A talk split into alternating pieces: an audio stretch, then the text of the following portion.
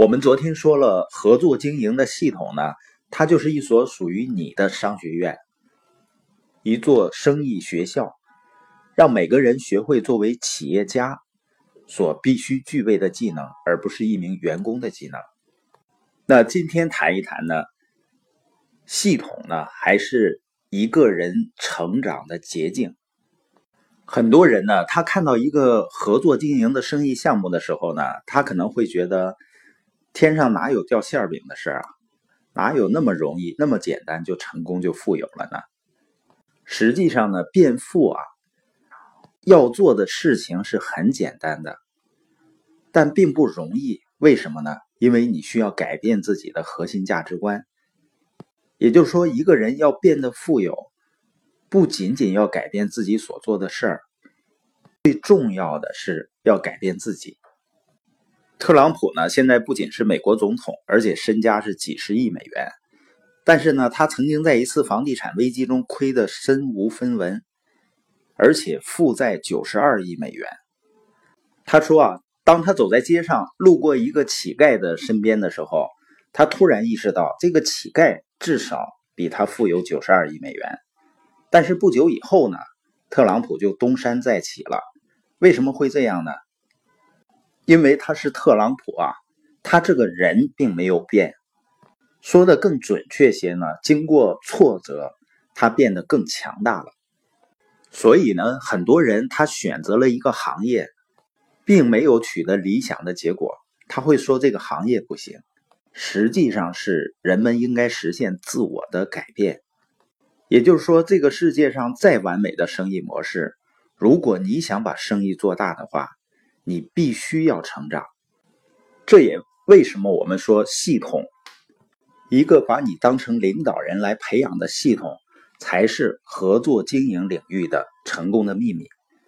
你比如说，在每个人心中啊，都住着一个胜利者和一个失败者，所有人都是这样。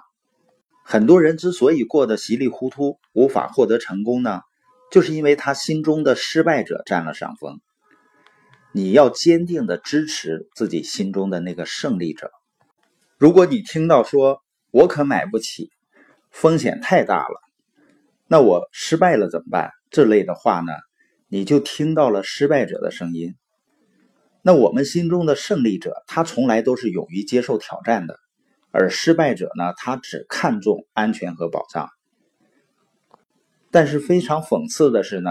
每天把安全和保障挂在嘴边的失败者，到头来呢，往往事业上没有什么建树，生活也过得没有任何安全感可言。所以呢，在我们每个人心里都住着胜利者和失败者，住着一个富人和一个穷人，一个呢能够承担的人和一个懒惰的人。那他们之间呢，要进行一场旷日持久的争斗。系统呢，就是为了让我们心中那个富人勇敢的站起来，然后委以重任。每个人心里的那个失败者呢，会建议你坐在沙发上休息一下吧，安稳的工作就好了。如果你按照他的建议做，那你就不需要做出任何改变。那些说我买不起啊，东西太贵了，我希望福利好，我不希望有太大的工作压力和风险，其实是一件很容易的事儿。这是失败者的语气。当我们心里有失败者在跟我们说话的时候，我们也不要难过，因为每个人内心都有一个失败者。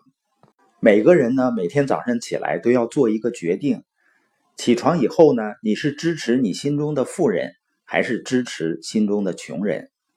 我们刚在北京举办的研讨会，包括即将在哈尔滨举办的研讨会，就是为了帮助我们。去唤醒心中的富人。你比如说，我们想要在社群里分享，有的时候，但是呢，我们可能还会有很多的顾虑，就是我们被一些恐惧啊、自我怀疑啊在控制。那这时，心里面的那个失败者就站出来了，他在主导一切。那如果你敢于把自己的观点用语音说出来，和大家分享。你就学会了如何战胜内心的失败者，让心中的胜利者站出来。学会像胜利者那样说话，你就是在支持自己心中的胜利者。大多数人呢，做事情不能够坚持不懈，不能忍受挫折和失望的挑战，遇到困难呢，就忘了自己前进的方向。之所以这样呢，就是因为他根本就不去训练自己，不去做一些能够遭遇挫折和失望的事情，而能够在挫折和失望中站起来，永不忘记自己前进的方向。这种能力呢，是极其重要的。这是 B 象限里的人们制胜的法宝，也是企业家的思维方式，也是我们在合作经营的系统里面能够学到的最重要的一课。因为一个人自信心的增加，它远比增加收入更重要。重塑自己的自信和自尊的价值是没有办法计算的。而且呢，一个人承受挫败和失望的能力呢？不仅是能够让我们把生意做得好，它也能改变我们的生活。清奇呢就在书里谈到了他追求他的妻子金的过程。刚看到金的时候呢，他内心很恐惧，他很喜欢这个女孩，但是呢根本没有勇气上前说话。那对于很多人来说呢，那就只敢在角落里去偷偷的看着自己心仪的人。清奇呢，那个时候在商场上已经接受了训练，这些训练呢，让他战胜了对失败和拒绝的恐惧。他勇敢的向前跟金打招呼，金呢拒绝了他。清奇说呢，如果是以前的罗泽清奇，被拒绝了以后就灰溜溜的走了，而多年的生意技能训练呢，让他内心变得非常强大。他鼓起勇气呢，又向他发出邀请。金的回答仍然是 no。在这种情况下，清奇呢持续的邀约了六个月，直到金给出了肯定的回答。从那以后呢，他们就幸福的生活在一起。所以呢，生意教育不仅仅只关于你能建立自己的生意和聚集自己的财富，而是关于你的人生的。一个人怎么赚钱和发展事业。你就怎样赢得尊严和塑造人生。